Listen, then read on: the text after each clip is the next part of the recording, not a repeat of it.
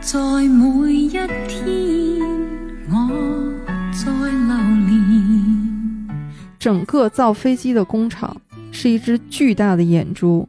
劳动是其中最黑的部分。愿意相随同伴，使这心莫再偏。他为什么打动我？我们缺什么，他拍什么。愿那一天你来临时，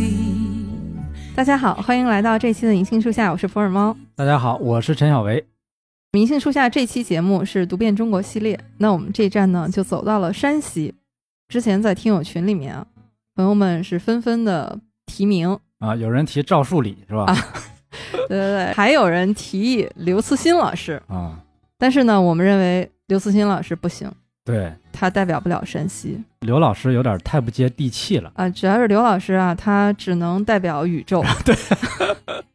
对，因为大刘老师他的作品那种宏大的宇宙观啊，对对对对啊，我们认为已经超越了地域，所以对他不能代表山西。太阳系有点搁不住，所以呢，我们今天选出来的代表山西的这位作者，也是大家应该是耳熟能详的哈，那就是贾樟柯。嗯，贾科长，对，你看他的电影一直是在山西，在汾阳，但是我们今天主要要聊的是他的两本随笔集，嗯叫《假想》一二，这两本书。嗯。说起这两本书，我还是要特别感谢一下普洱猫，因为贾樟柯的电影只要是在电影院上映过的，我都会去看。可能在所有的中国导演里，他是唯一的一个。但是他这两本书我以前没读过，这回为了聊贾樟柯，我把这两本书看了一遍。看完的感觉就是相见恨晚啊，嗯，特别好，刚才您说去电影院把贾导的电影都看了一遍，嗯。那可能还是因为他的电影啊进院线的也不太多。呃，后来的几部应该都是上映了。你看，从那个《三峡好人》， 《三峡好人》《二十四城记》嗯， 《山河故人》《江湖儿女》嗯包括最近的纪录片《一直游到海水变蓝》啊，这部纪录片你也是去电影院看的？对，必须的。我还是在视频网站充了会员看的， 因为这段时间疫情嘛，电影院确实也不太方便。嗯，但是能看得出来啊，小袁老师对贾樟柯导演那确实是真爱。啊，真爱，绝对的。刚才小袁老师情不自禁的哈称呼贾导为贾科长，嗯这个其实也是一个特别有意思的事儿。啊，你把这个梗讲讲。对，这个绝对是影迷之间一个津津乐道的梗啊。嗯其实这个就在《假想》这本书里面啊，贾樟柯导演是亲自写了这段故事的。他就说，多年以前啊，大家还是在买光盘看电影的时候，他就去了中国电影的圣地，就是小西小西天天儿。 儿离你们家特近，对对对，就是这个中国电你影。是不是老？去啊？离你们家那么呃，近我当时买盘的时候还去的不是那儿啊， 但也不远，新街口。啊？到那儿以后呢，他就看了半天，没有看到自己的作品，正在有一些些失落。这个时候，这个老板啊就跟他说：“哎，有一个贾科 长拍的站台， 听说不不错。啊这个时候，贾科长呢就按捺住心中的跳动，装作不感兴趣的样子，问：“什么时候到啊？”啊这老板就说：“明天就到。啊！第二天起一大早去了。对，买到以后放到自己的电脑里面看自己的电影啊。啊所以呢，贾科长这个我们认为是经过了贾导自己亲自盖章的一个绰号，官方认证了。对嗯，啊，所以我们今天在聊的时候，可能也会时不时的以科长来称呼贾樟柯导演。对，显得熟。我们还是来稍微介绍一下贾樟柯，他是一九七零年出生在山西汾阳，嗯他出生的时候汾阳还是一个县，所以在他的电影里面，他会经常出现什么山西省汾阳县文工团，嗯但是现在呢，已经升级为市了。贾樟柯他自己这位导演，同时也是编剧，他自己导演的作品很多都是他自己编剧的，或者至少是参与编剧工作哈。嗯但是呢，他还有一个身份就是演员。嗯我们有的时候会在一些电影里面非常惊喜的看到一个有些眼熟的中年男子的形象，他那个《任逍遥》里是有他吧？就是开头出来唱歌剧的那对个。那还有他在其他的电影里面，比如后会有期》里面，嗯、他演三叔，啊，属于出场一共没有几个镜头，但是他的金句流传至今，就是那句“小孩子才问对错，成年人只关心利益” 。除了刚才我们说的导演、编剧、演员啊，你觉得这也都是电影行业的角色啊？那他还有一个身份就是作家，嗯不仅仅是因为他写了书，贾樟柯导演他的电影随笔也是很多的。嗯但是为什么说他是真正意义上的作家呢？就是就最近九月初的事儿，他已经正式加入了中国作协。啊，有证了，对，而且啊，为什么我们就说他绝对必须代表山西？就在中国作协公布的名单里面，他是在山西那一栏儿里，就是他是作为山西作家加入的作协。嗯所以我们也可以看出来啊，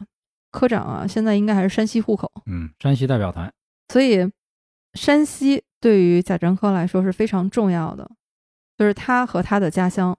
哎小伟老师，你去过山西吗？哦我还真没去过，挺遗憾的。这么近，对，就是好像呃别的地方更吸引我，就这种感觉。嗯，其实以以前曾经想跟几个朋友一起去一趟考古之旅啊，山西的很多古建筑，啊、山西的古建筑多嘛，嗯因为有几个朋友对古建筑啊、对考古特别有研究，嗯以前曾经想过跟他们一起去啊，开个车看看塔呀、壁画啊、碑呀，但是后来各种各样的原因就没成行，所以挺遗憾。哦，你去过吗？山西我还是去过的，什么太原、平遥这些地方。你这是平遥电影节吗？还是就是去那个古城？啊，就是古城。那个时候还没有电影节，但是我对您这个考古之旅特别感兴趣。啊嗯、我觉得那可能之前没有成型，可能在等我吧。啊啊，行对，下咱次们带约上吧我，带上 我。约上，约上对。嗯，虫哥是特别喜欢山西的啊嗯，而且我们也是有一个一直想去还没有成型的，就是大同云冈石窟。啊，云冈石窟值得看。那个是应该去看一下的。但是对贾樟柯导演来说，他的作品里离不开的地方啊，就是他的故乡汾阳。嗯他在作品里面反复提到，就是这个县城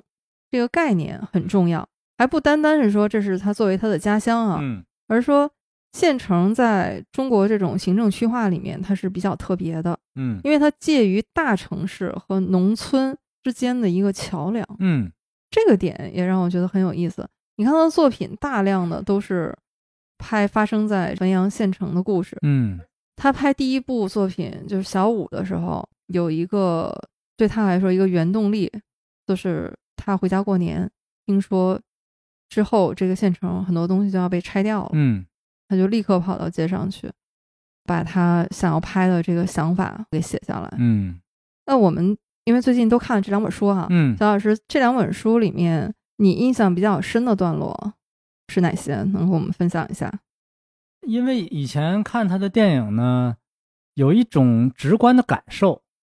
但是呢，他自己呢，把他的这些电影的一些利益啊、一些想法呀、他阐述的很清楚，因为他文字很好嘛。嗯，所以你看完了以后呢，首先是觉得你在和一个志同道合的朋友聊天儿，嗯，因为我发现他的很多观念，虽然以前我不知道，但是我读了以后，发现他的很多观念跟我是一样的，所以我就想，就是我要认识他，我们应该能成为很好的朋友。嗯，比如说，因为他的电影主要是用他自己的话来讲，就是要记录，就是记录我们这个时代，呃，因为他说当代人必须说当代事儿，嗯这个我是特别有同感，就是我们应该讲述我们身处的这个社会，嗯，讲述它的一些问题。当然，讲述这些事儿的本质上呢，是要干预现实。嗯从他的方法上来说呢，比如说他说打破边界，打破类型的限制。我印象比较深的就是那个《二十四城记》，嗯《二十四城记》里边儿，它实际上是一种半纪录片、半剧情片的这么一个形式。嗯里边儿有很多非职业的演员，就是生活中的原型直接来述说，像纪录片一样。但是同时呢，它又有像吕丽萍啊、陈冲啊这种职业的演员到里边儿，等于是扮演一些角色。我是觉得呢，其实形式不是一个问题，嗯，关键是你要表现真实。那你表现真实呢，不一定是说非得说是这个作者不介入，完全让你要表现的这个人自己来讲话，因为你让这些人自己来讲话有一个问题，就是有可能他们生命中或者他们讲述这事件中一些特殊的时刻，实际上没有在你眼前发生，你捕捉不到。那么你讲述的这个故事呢，就会有很大的问题。本来应该是最有感触的地方，你没有表现出来。其实这种时候呢，我觉得你用一些看似虚构的手段，跟这个真实的东西相结合，实际上是更有力量。嗯，所以我是反对严格的区分，比如说图书中的虚构和不非是虚构，嗯我认为这个没有什么太大的意义。他的电影呢，实际上他也是打破了这种虚构非虚构的界限。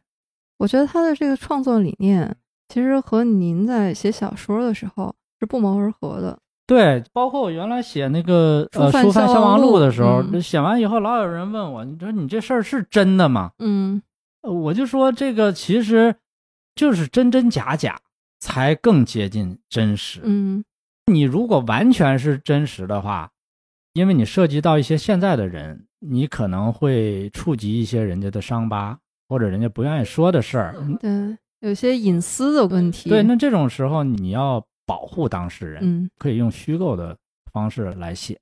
所以我也是这个理念，包括我也是想记录我们书圈儿的这些人、这些事儿，嗯，其实也是一种纪录片。对，您刚才说的这个点，就是贾樟柯导演在书里面也写到了，嗯，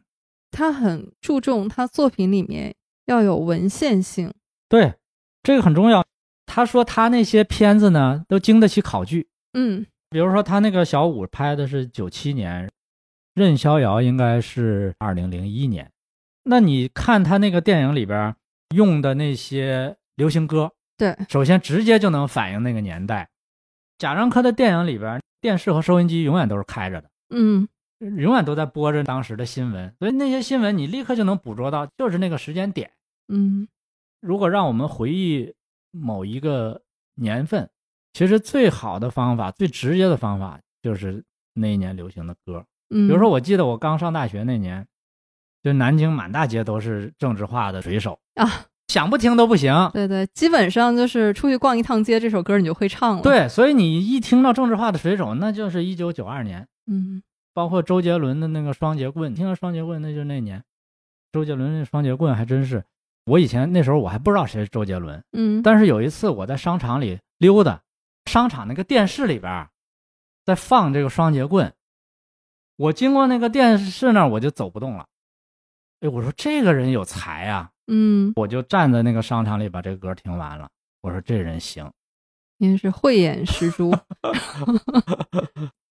刚才小白老师您提到贾樟柯导演在电影里面他运用的流行歌曲，嗯，这个我太想跟您聊一聊了。 这这个太经典了，对，贾樟柯导演的电影作品啊，嗯，几乎所有的影迷都一致认为他是把流行歌曲这个元素可以说用到极致的一个导演。对对对，这已经变成他一个标签了，等于是，刚才您说流行歌曲它固然是有标记时嗯代的这样的作用哈，但是这个东西如果你只是为了卡点儿，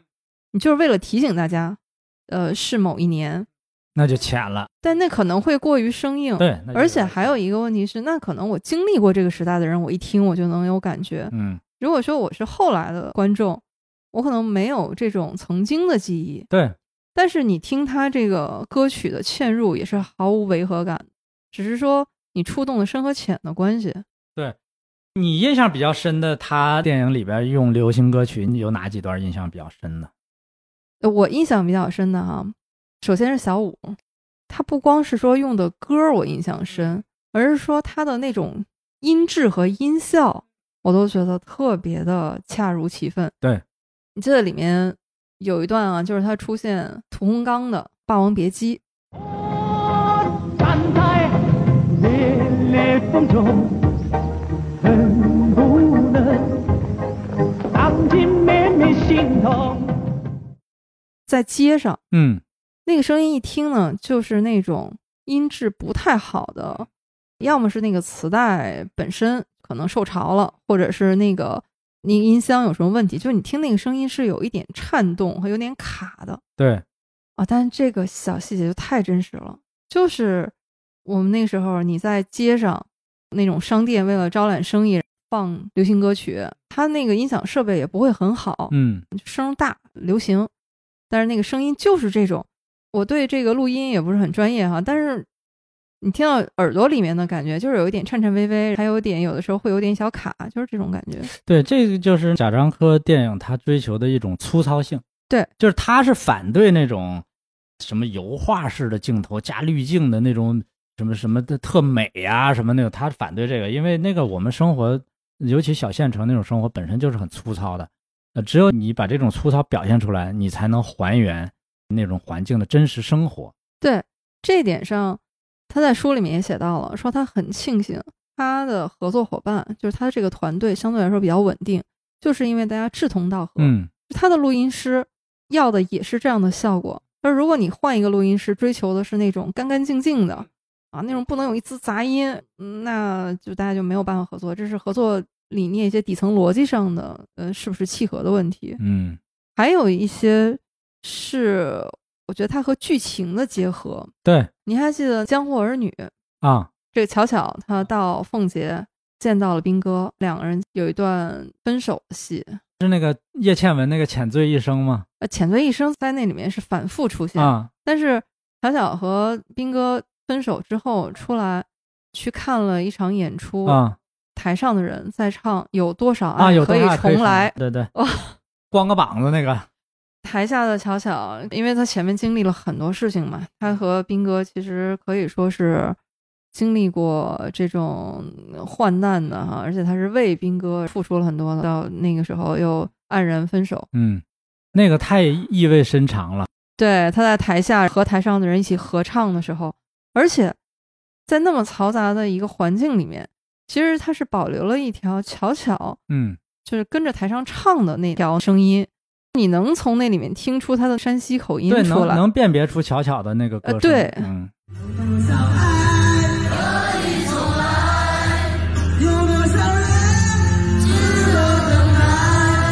当爱情已经上天台，是否还能用自己爱？呃，看到那一刻的时候，内心五味杂陈。嗯嗯小维老师呢？嗯，刚才这个我也是，当然印象比较深了。还有一个我印象深的就是小五里边儿，嗯就是小五不是喜欢 KTV 的梅梅嘛？嗯后来梅梅生病了，小五去看她。梅梅住那个地方呢很简陋，对，一张小破床，几个人住一个屋，两个人坐在床上靠着墙，摄影机是对着那个白花花的窗户，外面就是白花花的天。梅梅就坐在床上给小五唱《天空》，嗯当时叫王静文的王菲的《天空》。对，我的天空为何挂满湿的泪？哎呀，那段儿看的我呀，那种可能两个人在一瞬间产生一种错觉，就是似乎两个人在很短暂的时间里面产生了一点爱情，嗯但是这种爱情是转瞬即逝的那种爱情。当那个场景一消失以后就不存在了，其实梅梅对他根本没什么感情。对，看到那个地方，我是觉得可能每个人的一生中都有过这样的一个时时刻，刻嗯虽然他是一个很极端的，跟一个那样的女生不可能在一起的那种，嗯但是每个人一生中都有那样时刻，其实是一种又甜蜜又孤独又绝望的那么一种感觉。嗯，当他们在梅梅的住处吧，梅梅唱完了这首《天空》以后，其实《天空》还是一首很空灵的歌哈、嗯转过来，两个人到了 KTV 里面，梅梅唱的就是“爱江山更爱美人 爱江山，江山更爱美人，爱美人。对，”，还有哪一首您觉得用的特别的好吗还有就是、呃当时在电影院里看《二十四城记》，啊？贾樟柯太厉害了，他太知道文艺青年的弱点都在什么地方， 他一下就给你打的死死的。嗯，陈建斌在里边演一个那个厂二代，哎厂二代，好像还是混的算不错的那么一对，个后来人。办公室主任嘛，在他年轻的时候，他那个小女友考上大学要离开他们那儿了，嗯离开厂里边了。他呢决定留在厂里边，嗯等于是人生的两个选择，是两个人就分开了。嗯但是他们最后一次呢，就是在溜冰场，这个女孩跟他说的分手，呃还请他吃了冰棍儿。后来呢，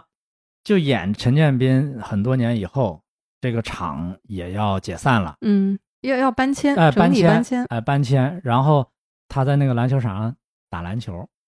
这个时候就放了那个山口百惠那个《雪姨》。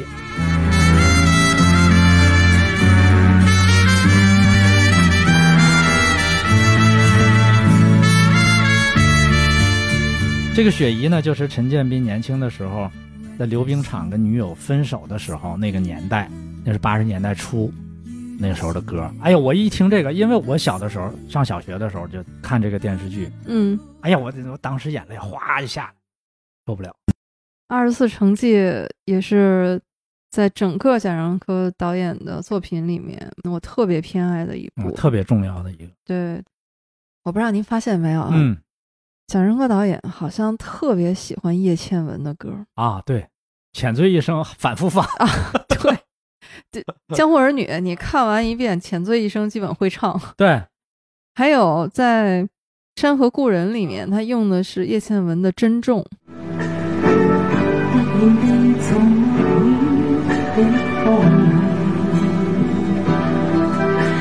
整好听了，谁唱的？对对，贾樟柯导演他说过，因为吴宇森导演的《喋血双雄》给他印象特别深。嗯叶倩文的《浅醉一生》就是《喋血双雄》里面的歌曲，嗯从那个电影到这首歌，他是反复在用。嗯，我觉得可能也是爱屋及乌吧。后来叶倩文的其他的歌哈、珍重》啊什么这些，他都拿来用，嗯呃也确实是那个时期的流行音乐。对，但是我是觉得他的《任逍遥》嗯，他这直接拿歌名做电影名了，，对，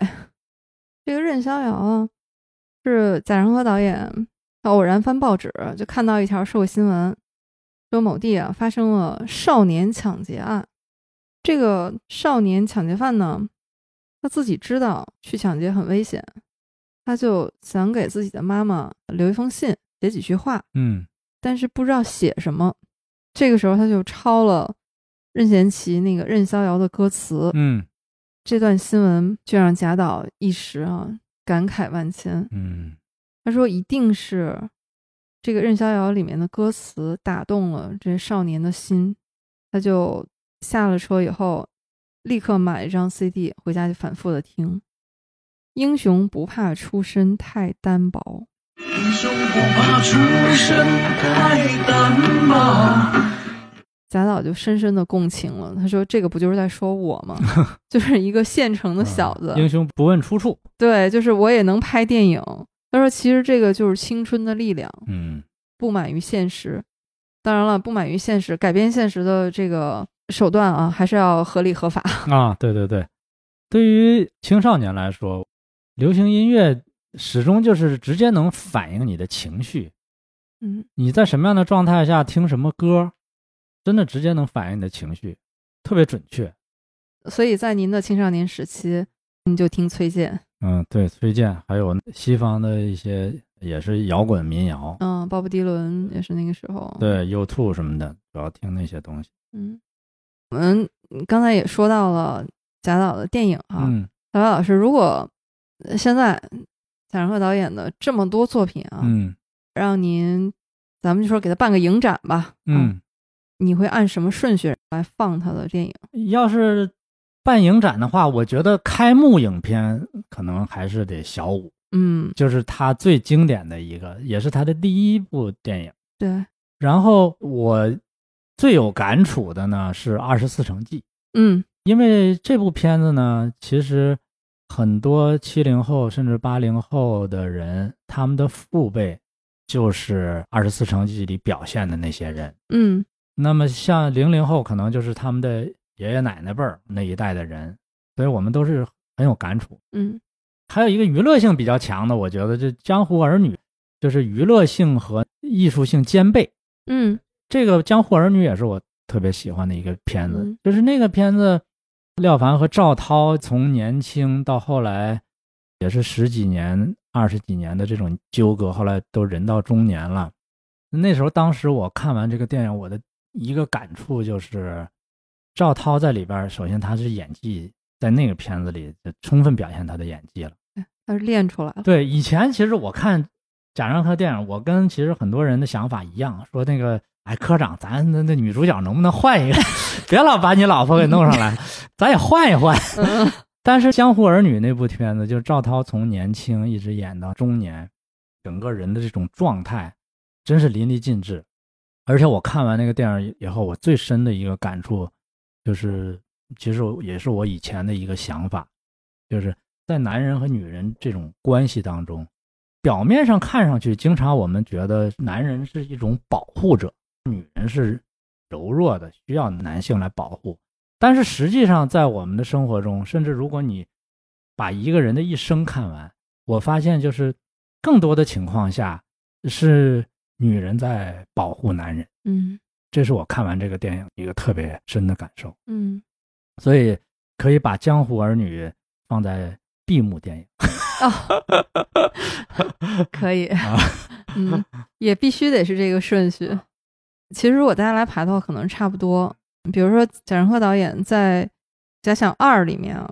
他就自己说过，嗯如果有一天重放我的电影的话啊，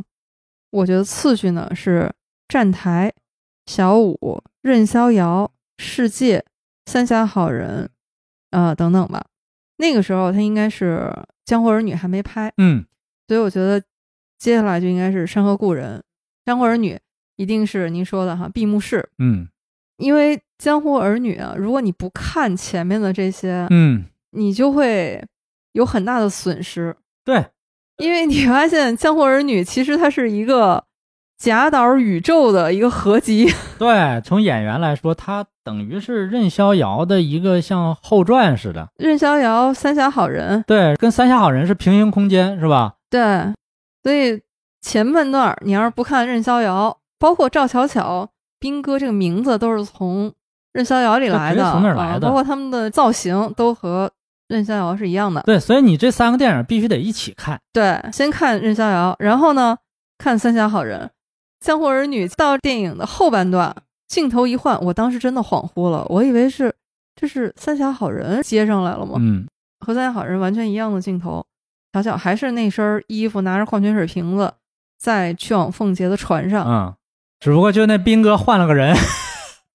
对，就包括一样，连那个飞碟都有。啊嗯对对对对当然后面还有后续哈，这俩你是必须看，对，它有很多的细节其实是呼应嗯了对前面的、互相有关联的。对，这个其实是贾导在这书里面写了，嗯他是有意识的在构建自己电影的这个宇宙的。对对我觉得在这个创作手法上哈，嗯，我觉得您和他又是不谋而合。对，又是不谋而合。我也是这样的想法。您的新书《像钻石一样闪耀》里面出现了很多人物哈，在您前面的作品里面是能找到的，对，也出现过。特别是那位刘旭同学、嗯啊， 中国好同学，对对对对对，我也特别感谢咱们这次录制嗯哈，因为以前贾导的电影我也是几乎是出一部看一部，嗯，但是呢，有的电影可能我中间间隔的时间就很长了。对，前面的你忘了。对，另外一个呢，就是我就没有这么系统的看下来。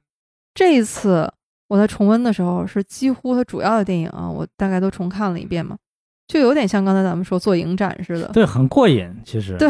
这个时候就会发现，哦，原来一个导演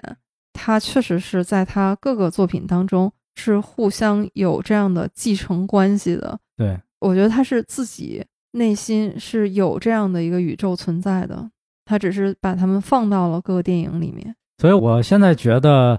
以后可以开展一个活动，就是那些重要的导演啊，都应该在短时间内来一次地毯式观看，就都给他看一遍。嗯，所以看完贾樟柯这个电影以后，您下一个想点谁？我是最近这几天在看《美国往事》那个导演，哦，就是塞尔吉奥·莱昂内。我就是把他以前的几个重要的，就是什么《黄金三镖客》啊，《西部往事啊》那几个电影都看了一遍，然后你会觉得把这些电影对照起来看特别有意思。嗯，我还以为您看完了《贾岛》以后，会想把杨德昌导演的，或者是侯孝贤导演的，不不，杨德昌，因为每个电影我都看过好几遍了。对，因为在这两本随笔集里面，能看出来侯孝贤导演和杨德昌导演，这个都是对贾樟柯导演影响很大的，我们华语电影的导演。他们很多观念也是相近的。他这个书里边写杨德昌和写侯孝贤那两篇文章写的都特别好，我强烈推荐。在写人的散文里边也是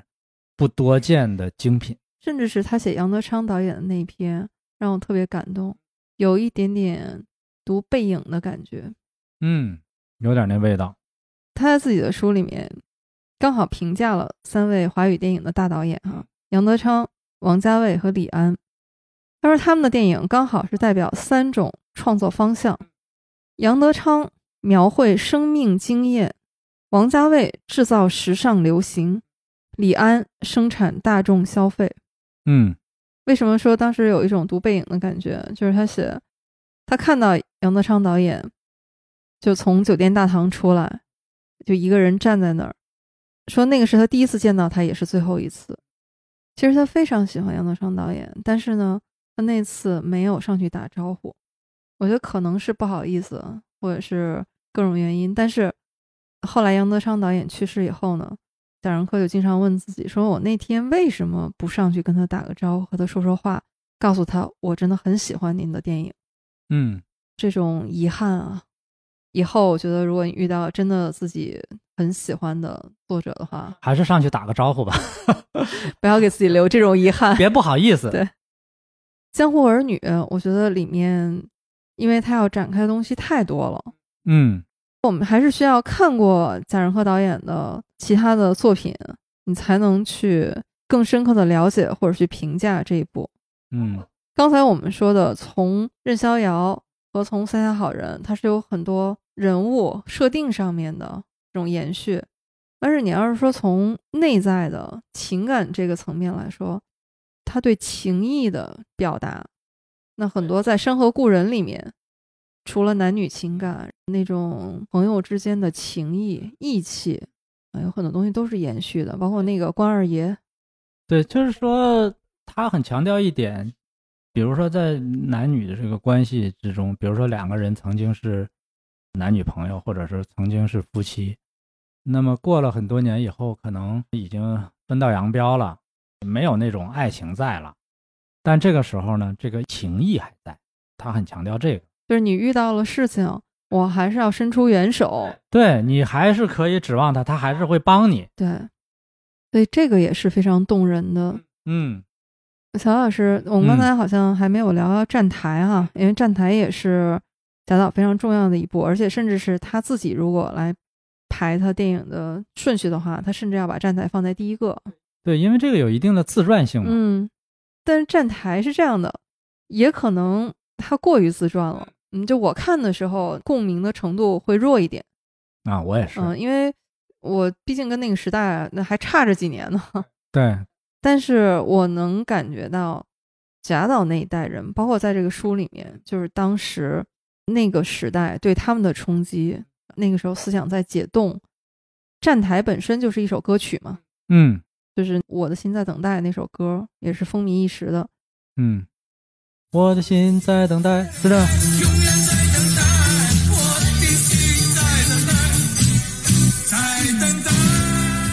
啊，对对，就是这首《站台》。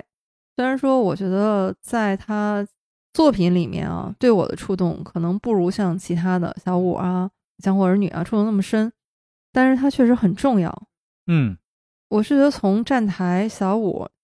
贾樟柯导演的电影，我一直觉得他到底最触动我的是什么呢？我以前就觉得朦朦胧胧的，我说不清楚。你说他反映现实吗？也是，但是反映现实的作品也很多，它到底是在反映现实的什么，以及什么东西是最打动我的？我觉得我是看了这两本书以后，然后有了清晰的答案，也是贾导他自己一直在反复的在强调自己创作的一个理念。我觉得其实就是关注个体，对对，我也是印象比较深的，就是他也有一些观念性的东西，也可以说是他的立场吧。嗯比如说，一个是说我刚才说过的，就是当代人必须说当代事儿，嗯你别绕开现实。所以为什么前一段王朔的新书出来，就是那个起初，我在没看之前呢，我对这个书就有所疑虑，嗯就是因为我知道他是讲一个汉武帝之后的事儿，所以那时候我就有疑虑，因为我觉得一个当代的作家如果不写我们这个时代，而去到古代去发言，我觉得这不是一个很好的状态。贾樟柯呢，他说这个当代人必须说当代事儿呢，他还有一些更深层次的思考，比如说他说，并不需要都是经过深思熟虑、面面俱到的经验。嗯，对，啊，不希望所有的美学都是老年人智慧。现在有些人总是说，我们现在发生的事情，你不要着急发表意见，因为你看不清楚。嗯但是我觉得贾樟柯的这个态度呢，我更欣赏，就是我们并不需要什么都是经过深思熟虑的那些东西，我们不应该怕肤浅。对，他说，其实我们认识别人、了解世界，常常也就是止于表面。对，他说，重要的是改变，我们不知道何时何地为何而变。其实，当事情发生以后，留下的只有事实，接受的只有事实。我觉得他这个观点很重要。我觉得我对文艺的期待也是要把我们目击的事实你讲出来，用一种真实的方式讲出来。我觉得这个比你面面俱到更重要，也或者说我们现在这个社会更缺这样的东西。所以我看贾樟柯的电影，我常常有一种感觉，就是他为什么打动我？我们缺什么，他拍什么。他拍的东西都是我们在文艺作品，不管是电影啊还是小说里，我们很少看到。您说的这个让我想起书里面，嗯他说，当时他听李安导演说过一句，说不要想着观众爱看什么，你要想他们没看过什么。嗯，所以也是您说的，他拍的嗯刚好都是我们缺的。对对对、呃还有一个我觉得值得注意的一点就是，你看他的电影，他回答了一个问题，就是关注什么，关注谁。嗯当时《三峡好人》上映的时候是跟张艺谋的《满城尽带黄金甲》是同一天上映的，嗯贾樟柯在北大演讲，他当时说了一句话很有名，他就说：“呃，我想看看在这样一个崇拜黄金的时代，还有谁关心好人？就是你都是英雄主义的宏大叙事的那种东西，但是真正的，你比如说我们看小五里边这个人物，其实很少有文艺作品会关注这样的一个人，对，一个小偷嘛。哎，小偷很自卑，站没站相，坐没坐相，很不着调。他片子里表现的那些人物，作为我们长期在大城市生活的人来讲，平时接触不到。但这种人，在那个绿皮儿火车或者你在长途汽车上能遇到的那些人，但是你可能想不到去了解他，所以他关注的其实是这样的一些人。对，还包括他对第五代导演的一些批判。我也是很有同感。他说他们这些作品啊，主要是从文学作品改编的，实际上他们是通过文学的牵引形成他们的讲述。呃，那种讲述的背后呢是时代潮流。他说他们几位导演透露出来的那种独立思想力和独立判断力其实有限。然后他也指出来，那几位他们的文化基因里有对权力的崇拜也包括那种对苦难的崇拜。对，他不说嘛，他们是那个，因为掌握了苦难，然后就觉得掌握了话语权，资本对，变成了他们的一种资本。在这点上，贾樟柯导演呢是说，你对待苦难也是需要有平等精神的。就像西川的诗说：“乌鸦解决乌鸦的问题，我解决我的问题。”对，贾樟柯导演在《假想》这两本书里面有一些话是深深的扎到我心里的。嗯比如他说，即使是幼稚的自我认识，传达出来的仍然是尊贵的个人感受。对，就我们其实是非常容易被代表的。嗯就我有一个观察啊，当我们说出“我”这个词儿的时候，有的时候往往会下意识地改成“我们”，嗯因为好像“我”，那你代表的就是你个人的一些看法，下意识地就会有几个问题：对不对？好不好？全不全？嗯就是你这句话说出去，是不是就要承担一些什么样的后果？嗯而当躲在我们后面，好像就变得很安全。嗯，因为我们传统的那个文艺理论是说，你个人的体验是没有价值的，你要去考虑大众的感受。但是其实我也是觉得，作为一个文艺作品，其实最珍贵的东西就是你的个人体验，对，只有这个才是独一无二的。在这个书里面呢，贾老师说，其实谁也没有权利代表大多数人，你只有权利代表你自己，你也只能代表你自己。嗯说这个是你解脱文化禁锢的第一步，它是一种学识，更是生活习惯。嗯，这种看似狭窄的个人体验里边儿，其实才有最大的丰富性。我是这样觉得。其实，你就像在《论语》里面，就连夫子啊他都是说“己所不欲，勿施于人”，都是从你最小的个体。对，嗯，其实所谓“修身齐家治国平天下”，就是其实这种规范都是针对一个一个个体的。对，当然在贾小书里面啊，他说我是想用电影去关心普通人，首先要尊重世俗生活，而且他是一直反感那种莫名其妙的职业优越感，就他很强调说这个业余精神，嗯你这种业余精神里面，你包含的是平等与公正。嗯当我看完贾导这两本书以后，我觉得我现在非常清晰，就是他的电影对我最大的感动，就是他对普通人的命运的关注，以及对最普通的人那种抱有的深情。嗯，就是很多我们觉得这个事儿不值得说。他的电影里面，《三峡好人》，它里面的人物一个是一个矿工，到三峡去找他的前妻，他的前妻其实是被拐卖的。对，这里面包含了太多，不管是法治层面还是伦理层面，都是有很多悖论在里面的。对，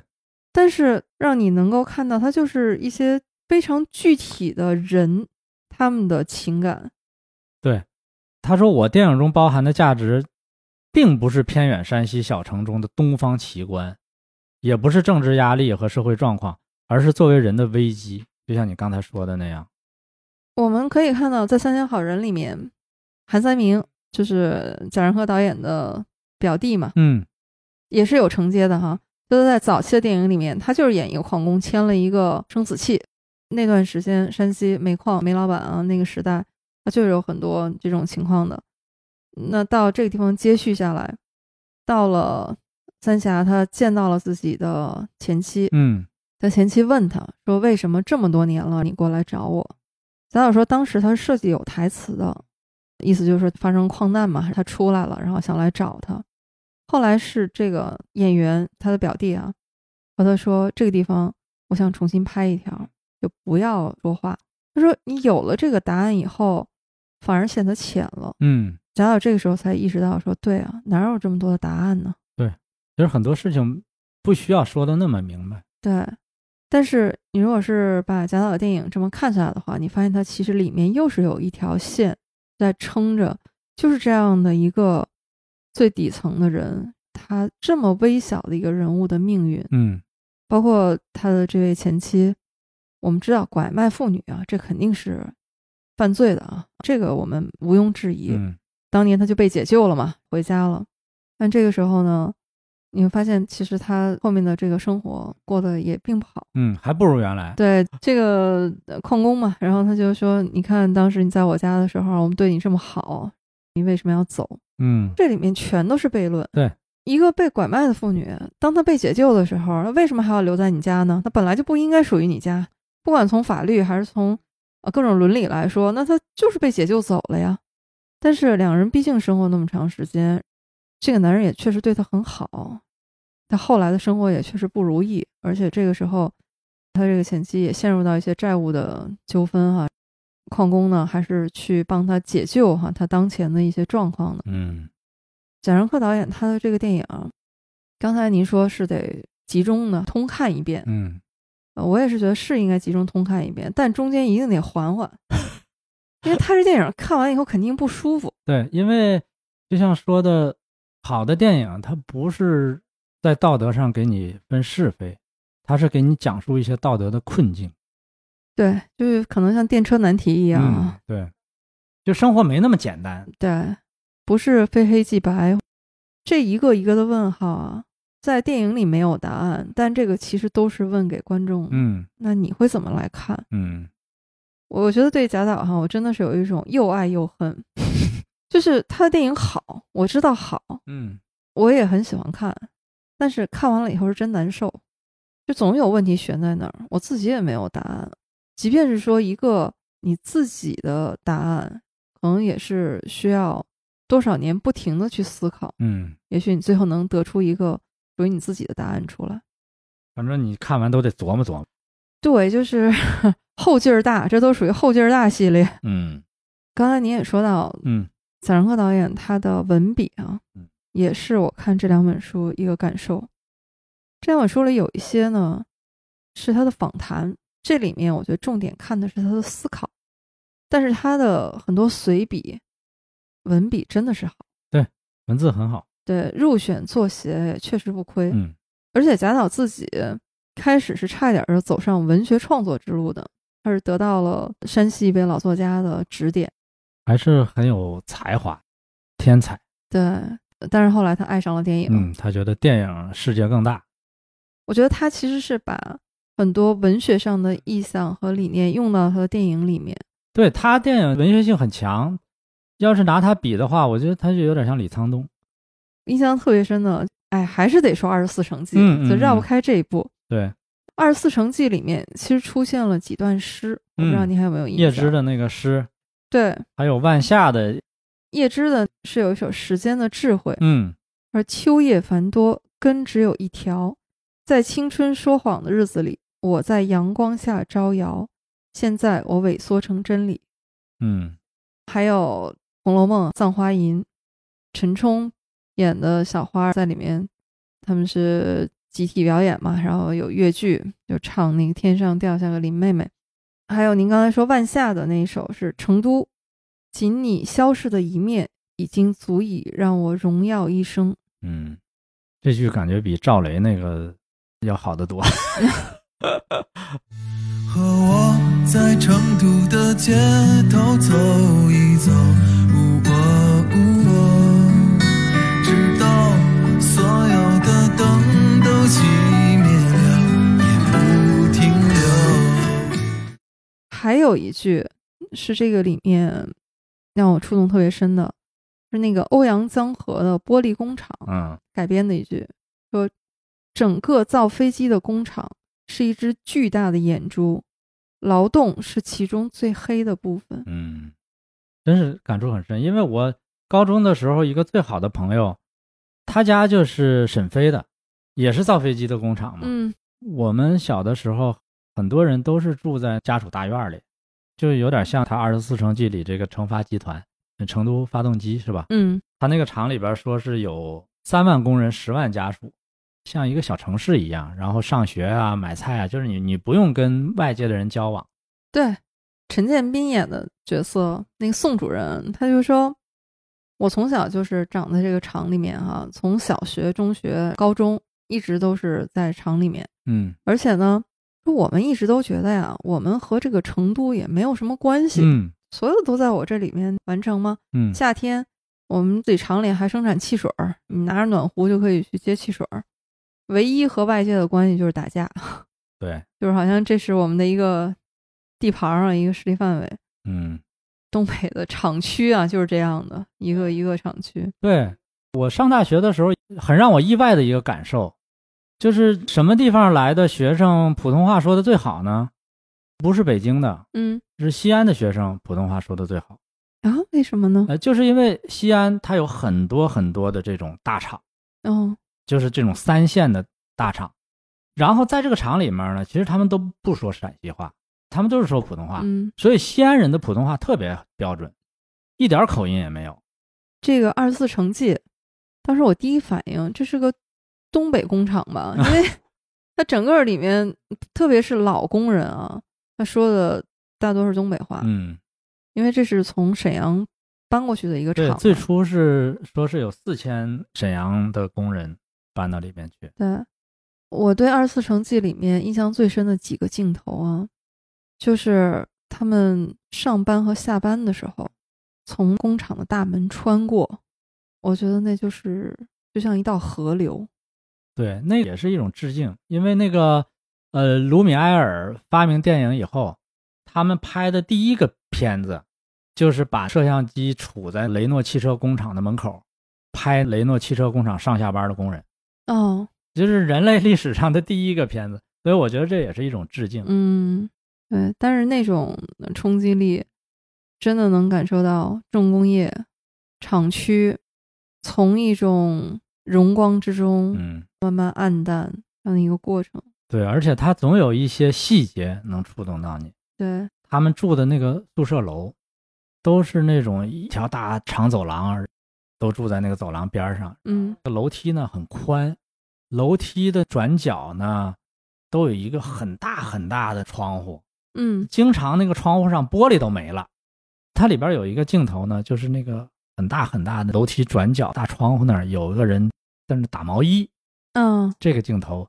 因为我小的时候住的宿舍楼呢也是这样，有一个大的转角窗户，嗯嗯我每天早上一起床，往窗外一望，就是对面三楼大转角窗户上有个姐姐吧，大概是拿着本书在那儿学英语。她的英语那个口音特重，后来我们还老笑话她，about about，然 后我印象特别深。但这个镜头一下就让我想起来那个 about 那个姐姐了。哎，这位姐姐知道你们对她印象这么深刻吗？二十四城记里面让我印象深的还有那个颜色，嗯就是它始终是一种绿色的光。嗯当时有记者就问贾导嘛，说这个为什么是绿色呀？他说不为什么呀，这就是我们小时候你各种医院、办公室、教室这种工厂，只要是公共场合，围墙它就是绿色的。嗯，所以那个也是一种集体记忆，对，所有的我们东北叫墙围子。对，大概就是一个墙以从下往上三分之一吧，下或者一半儿，下面都是刷成了绿色。对，吕丽萍是演一个从东北去成发集团的，因为当时从东北去成都呢是没有火车，坐火车从沈阳呃，坐到大连，连，对，到大连上船对，到上海，然后从长江一路下来。他就讲他们在奉节的地方下船去玩，买一些旅游纪念品，带着孩子嘛。结果呢，买完旅游纪念品一看孩子没了。对，那个时候他们是兵工厂嘛，等于是军事化管理。一吹号，这个船要走了，就等于是军队里边的集结号。嗯，这个时候你再什么事儿，你也得上船。对，所以呢，他们孩子没了，但是两个人上船了，在船上这个母亲的这种痛苦的心情，哎，我看到那儿我就心里受不了，就就孩子没了，你说这，后来这个孩子再也也没有找到。对。后来厂方也多方呢组织去寻找，但是也未果。那段看的我特别揪心，对，就是这种宏大叙事下，作为个人在里边身不由己的，你没有办法。然后你的那些痛苦啊，都被看作是一些无关紧要的呃小事情。所以在很多事情上，我们都能体会到这种心情。虽然我们可能不是像丢孩子这么大的事儿，但是我们都能体会到，就是在一个宏大叙事面前，你个人的一些小的委屈或者说不幸，实际上都是被忽略的。对。其实关注个体也是近些年吧，就是慢慢的，对，大家会越来越关注。在贾樟柯导演的电影里面，我觉得还有一种元素是不能忽略的啊，就是香港地区的电影，啊、对港片儿嘛，对港片儿对它的影响。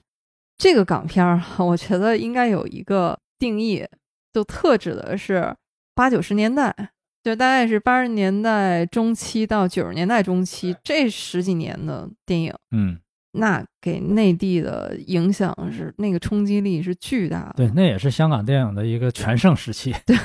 那个时候港片儿很多什么录像厅啊，从录像带到光盘，大概是这样的一个过程啊。在贾樟柯的电影里面反复出现，嗯，对，因为当时港片儿填补了我们生活中很大的一个空白。包括他们的很多行为规范，可能都是从港片儿里面学习的。 对我们那时候都有学港片儿里边的一些东西的经验，《上海滩》是吧？那、看完《上海滩》都记个白围脖。所以这个港片儿，至少对贾导来说哈、啊，我觉得他不单是受到影响，而且他活学活用，对，都用到了他自己的电影里面，就和我刚才我们说流行歌曲一样，嗯，它既是时代标记，又是能够折射出很多其他的东西出来。《江湖儿女》里面 有一段特别匪夷所思，就是斌哥啊，当地的一位大哥啊，老大，老大组织自己的这帮兄弟啊，一起来看港片儿，啊 而且呢，他们整个那个打扮、那个行头啊，我觉得都是港片儿里学来的对对对对，形式的做派啊、规矩啊，就是黑帮片。包括那种港片儿里面那种江湖的兄弟情谊，都是这样来的。嗯，你像一开始廖凡在那儿调解不同的兄弟之间的争端，那就跟《教父》那一样嘛。对对，只不过就是这山西大同教对父， 对 但是时隔五年之后，当巧巧去凤姐找他的时候，嗯，当年他们的小弟已经变成了大哥，就跟巧巧说，现在都公司化运作了，嗯，就是从古典的义气到了现代的，大家用公司、用合同、用商业上的规则。其实这个就是乡土中国，嗯，你从一个乡村的对从无序到有序。对，从人情社会到这种契约社会，嗯，其实这可能就是一个大时代它势不可挡的一个节奏。嗯，回到我们刚才说这个母题，在一个大时代里面，具体的人，当年的江湖儿女赵巧巧，当年是大哥的女人，嗯，她不是用我们说那么简单的哈。你说一个黑帮片，这个巧巧她就是一个具有那种江湖义气的这样的一个女子。那在当大哥的女人的时候，当大嫂的时候，也是很有范儿的呀。对对，片子开头，她当大嫂的时候，出租车司机把她送到她父亲宿舍，下车以后，那司机肯定是跑前跑后的嘛，但是这巧巧还是把车钱给他，就说不用，他说不行，耽误你拉生意了嘛。对对对，他不是说那种欺凌弱小的，他还是很有自己的规范在里面的。对，实际上他塑造的巧巧这种江湖中人的性格很有意思，就是这个人很灵活。对，你看后来到重庆，他的钱被人偷了，他怎么去弄钱呢？他去骗那个张译，对，说我妹妹呃等于被你骗哎了。被你骗了。嗯，张译其实俩人根本不认识，心虚就给他钱，让他就有钱了。后来有个摩托车司机想占他便宜，嗯，他又嗯把人家支走，把人家摩托车骑跑了。我觉得我们中国人都有一种对这种江湖中人的一种向往，嗯，所以中国人为什么会有武侠小说呢？好像在江湖中，我们可以在一种相对自由、相对缺少管制的情况下生活。对，其实这个啊，绝对是贾导自己的过往生活的一些体会放到了电影里面，因为他说他当年在家乡的时候，他就是那个调解人，嗯就经常打架啊，或者是有一些什么事儿的时候，他就去给人斡旋，找人谈判啊，就港片里的话事人。啊，对对对对对，所以呢，自己他就觉得说他其实就是江湖中人，嗯嗯嗯，这种能力，你当一导演，其实呃很多时候啊，你要干的是一个大项目管理，中间的不都是和人的沟通协调？对，其实这种能力特别重要。对，以前我叔叔，他就是一个有点像江湖中人，所以我小时候对我叔叔特崇拜啊。他当时还没改革开放的时候，嗯他为了赚钱，他弄什么呢？他就跑到那个江西啊，去收袁大头，当地人呃先喝茶聊天儿，骗取信任，然后慢慢就用很低的价格把这袁大头买来，然后再弄到广州去卖给香港人，就这么赚了很多钱。如果说没钱了呢，他也能在路边支个摊儿给人算命看相。嗯，我叔叔就这么一个人，永远不用担心他饿着，他永远有办法在这个世界上生存，就是用一些江湖的办法。所以我小时候特别崇拜 我叔叔，这就是江湖儿女，我觉得。贾樟柯导演的作品，我们只是说在讨论他的这种关注和呈现啊，但是我们不是说对这里面做什么评判，不管是道德上的、法律上的，还是说什么是非善恶，不做这种评判。这个也不用评判，这个自有公理。包括刚才说那个桥段，赵小小不是就那摩的要占他便宜嘛？他后来虽然是把那摩托车开跑了，但是他之后就报警了嘛。对对，还是回到贾樟柯导演他的关注点，就是对人具体的人要关注具体的人。嗯，不要把人简单化了。对，小姚老师，嗯，你发现没有？贾樟柯导演他的作品啊，演员班底也是相当的稳定。嗯，他那些演员用的都特别准。 你看王宏伟的德行，就是一个小县城的那个二溜子那么一个形象但是人家也是正经电影学院 啊，是出是身的，对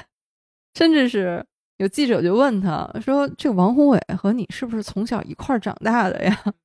贾导说：“不是，嗯说他是河南人，河南安阳人。但是呢，他就说我们之间因为特别熟，他的很多肢体语言、行为的习惯，他都用到他的电影里面嗯去。比如说像王宏伟，他的性格哈本身也是有一点，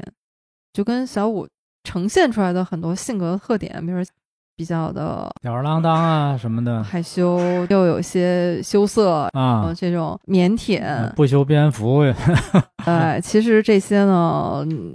他们之间是有一些相似和契合之处吧。嗯不过这王宏伟老师哈、这得多说两句，嗯特有意思。就是后来就这些年，有一位单口喜剧演员啊，脱口秀演员很火，嗯暴躁九五后，就是那个池子。啊，池子对，后来发现王宏伟就是他的叔叔，也是有家学传承的， 嗯哦，所以难怪总觉得有一些些什么似曾相识。啊，那他们那河南应该搞一个王老根儿，对，所以王老根儿大舞台，对，你看一切皆有传承啊。嗯呃，赵涛老师咱们就不用说了，从站台开始，嗯，越演越好，对他演到《江湖儿女》的时候，我就有一种真的是脱胎换骨，啊，成精了，真的成精了，有一种什么感觉呢？章子怡，以前我对她真的是无感，嗯就是也喜欢不起来，但是呢也不是很反感，我不会为了她去看什么。嗯但是《一代宗师》里面，她就真的脱胎换骨，嗯整个。然后我们说这哪儿一代宗师，这就应该叫宫二传。嗯，对，章子怡的演技那是还是好，对，但是你看，章子怡和王家卫也不是第一次合作哈、他之前拍过《二零四六》，嗯但是你再看《一代宗师》的时候，你觉得这真的就感觉好像他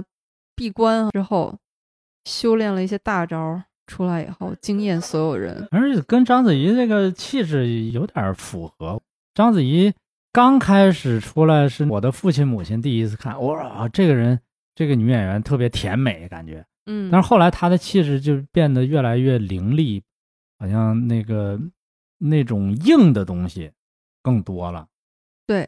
叛逆对，那种很坚毅的东西，嗯要这么说的话，他这一面可能还得靠李安导演给他挖掘出来的。那《卧虎藏龙》。对，你看赵涛老师啊，嗯他在贾导的电影里面，我是觉得以前他是忽高忽低、不稳定的，嗯有一些呢，你觉得就是中规中矩，那他不犯错，嗯比如说像站台啊，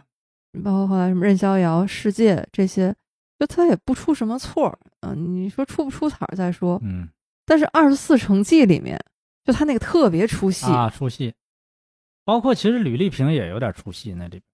吕丽萍老师主要是口音嘛，因口为音他东北人，但是他那是标准的有点京腔哈、那个是有点。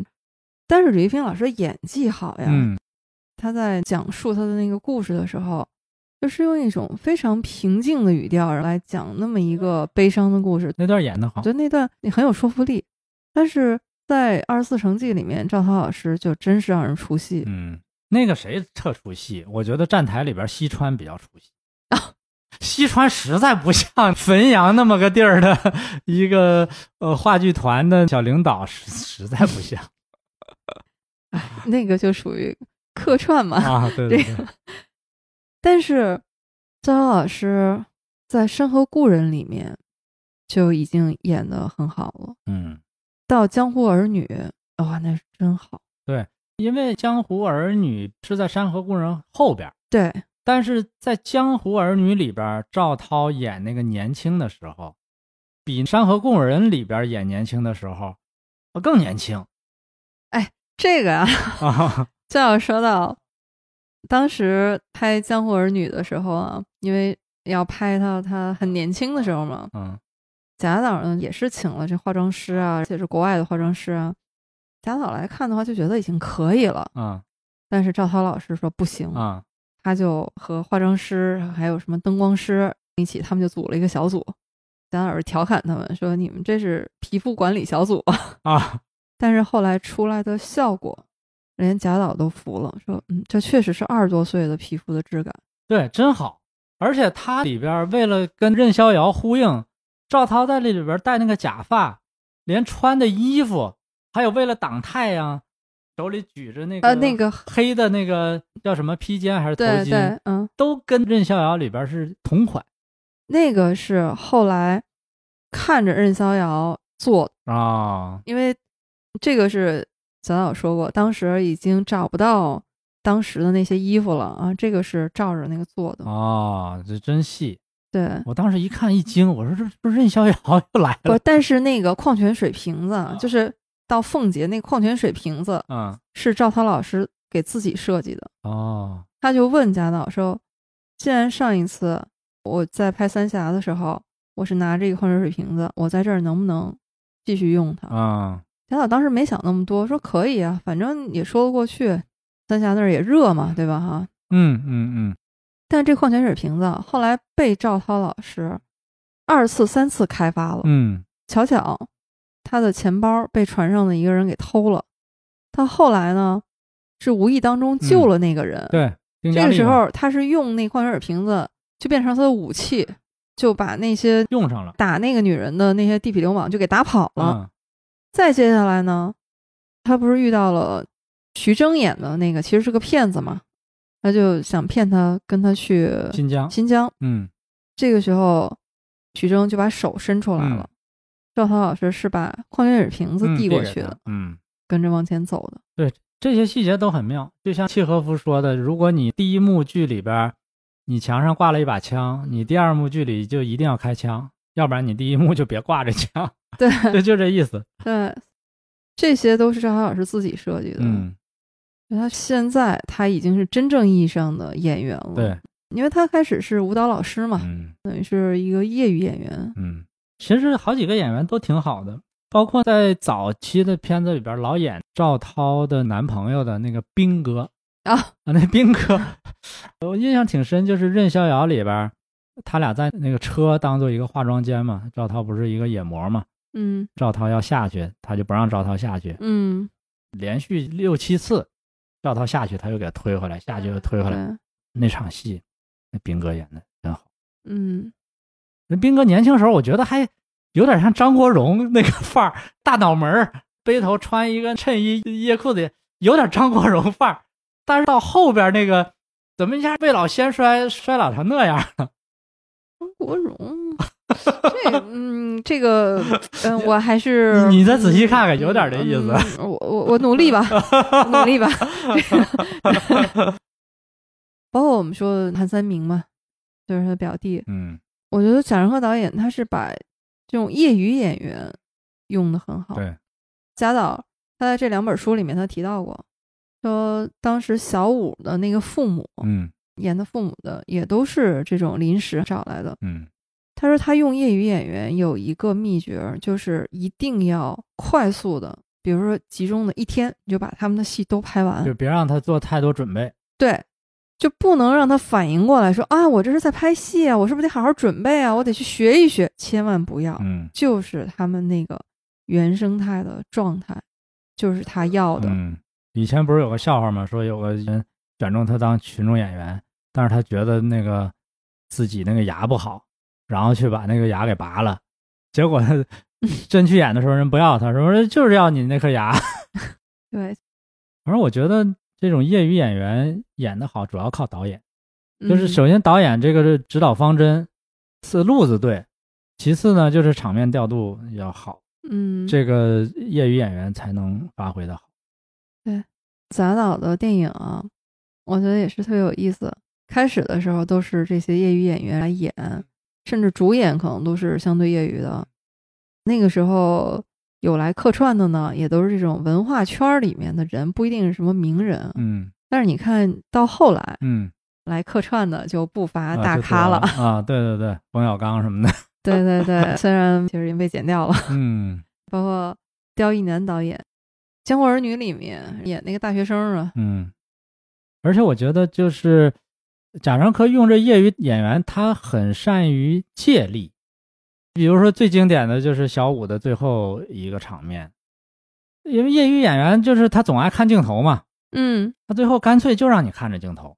这镜头就拍着这些人在看蹲在地上那个小五被靠在那个电线上，嗯，然后就拍这些人盯着这个镜头看的这个，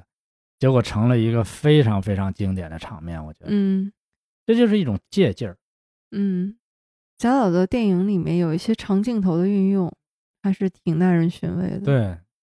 就他这个书里面有一段让我特别感动，他说：“如果这种艺术的职业化仅仅以养家糊口为目的，那我情愿做一个自由自在的业余导演，嗯因为我不想失去自由。当摄影机开始转动的时候，我希望永远能问自己一声：眼前的一切是否是你真正的所思所感？”嗯就是这段我看的时候，忽然想到了我们做的播客。嗯我觉得关于做播客这件事情，我也希望能够永远保持独立，嗯就是一个业余播客的状态。嗯，因为我也希望，就是不被太多的因素左右。因为首先现在播客肯定不是一个养家糊口的东西啊，就是纯粹的一个业余爱好。嗯，我希望它就是能承载我所思所感的东西，嗯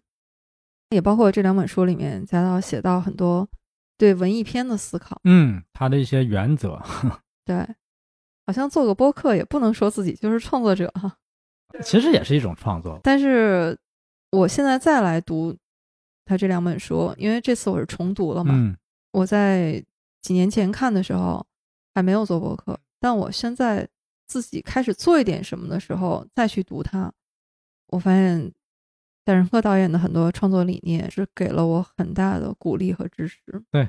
可能就是导演老师说的这种相见恨晚的感觉。对就我重读，我还有这种感觉。嗯，这书劲儿挺大的。所以这两本书呢，也非常推荐啊。嗯